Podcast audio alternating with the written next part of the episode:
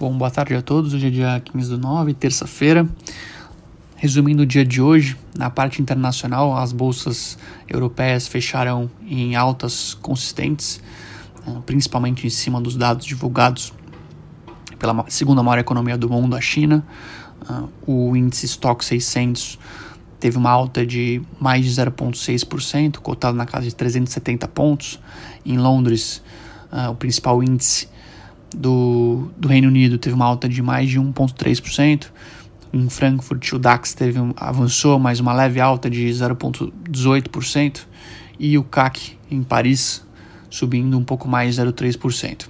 Acho que os principais dados que explicam essas altas uh, das principais bolsas europeias, como eu disse, foram os dados econômicos uh, que vieram acima do consenso, acima das expectativas.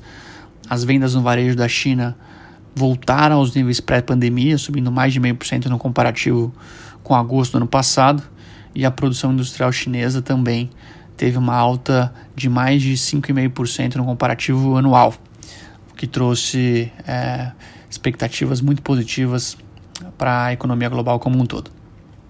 Com relação às bolsas americanas, uh, os principais índices dos Estados Unidos também fecharam o dia uh, com altas. Ao longo do dia, essas altas foram se tornando menos expressivas e acabaram fechando com uh, níveis modestos.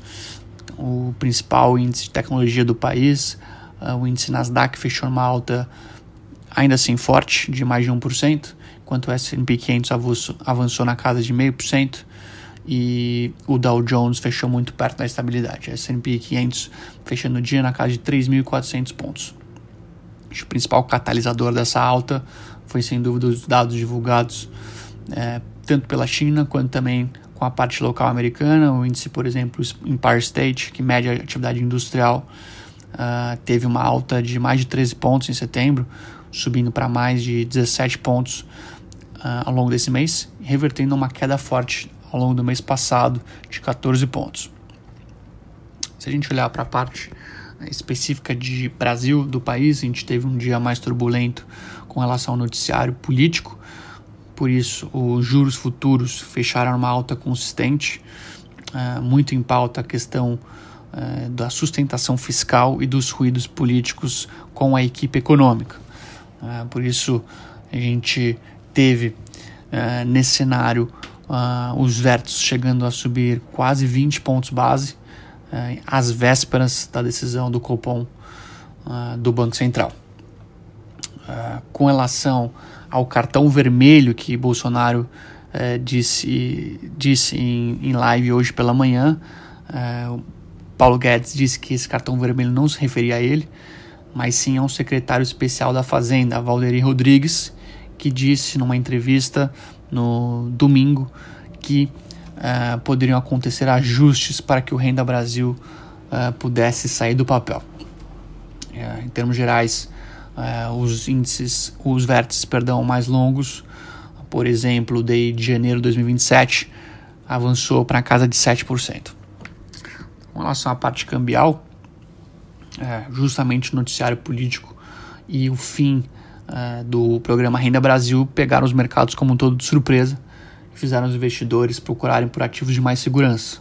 Aí a gente fala principalmente do dólar. Uh, foram críticas fortes com relação à equipe econômica, esse tipo de desgaste trouxe um pouco de apreensão.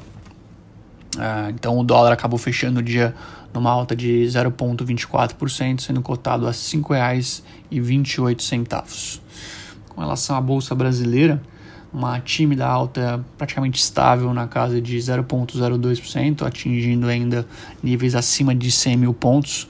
O volume financeiro na casa de 19 bilhões, um pouco abaixo da média ao longo desse mês de setembro, que é na faixa de 20 bi. Uh, ao longo da manhã, o índice chegou a bater quase 101 mil pontos, com uma alta de quase 0,7, mas inverteu esse sinal numa mínima do dia na casa de 99.600 pontos. Uh, essa piora aconteceu justamente depois do anúncio do, de Jair Bolsonaro, presidente da República, sobre o fim da discussão do Renda Brasil para esse ano. Então, até 2022, segundo Jair Bolsonaro, o programa Bolsa, Bolsa Família será mantido. E parte local, para finalizar, é, como os dados da China vieram muito positivos, ações de, de, das siderúrgicas, principalmente de Vale e Gerdau, acabaram tendo um pregão muito positivo, com altas de mais de 5%, assim como as ações de CSN e de Uzi Minas, que tiveram altas de 2,5% e 3,5%, respectivamente. Bom, por hoje é isso, pessoal. Muito obrigado. Forte abraço.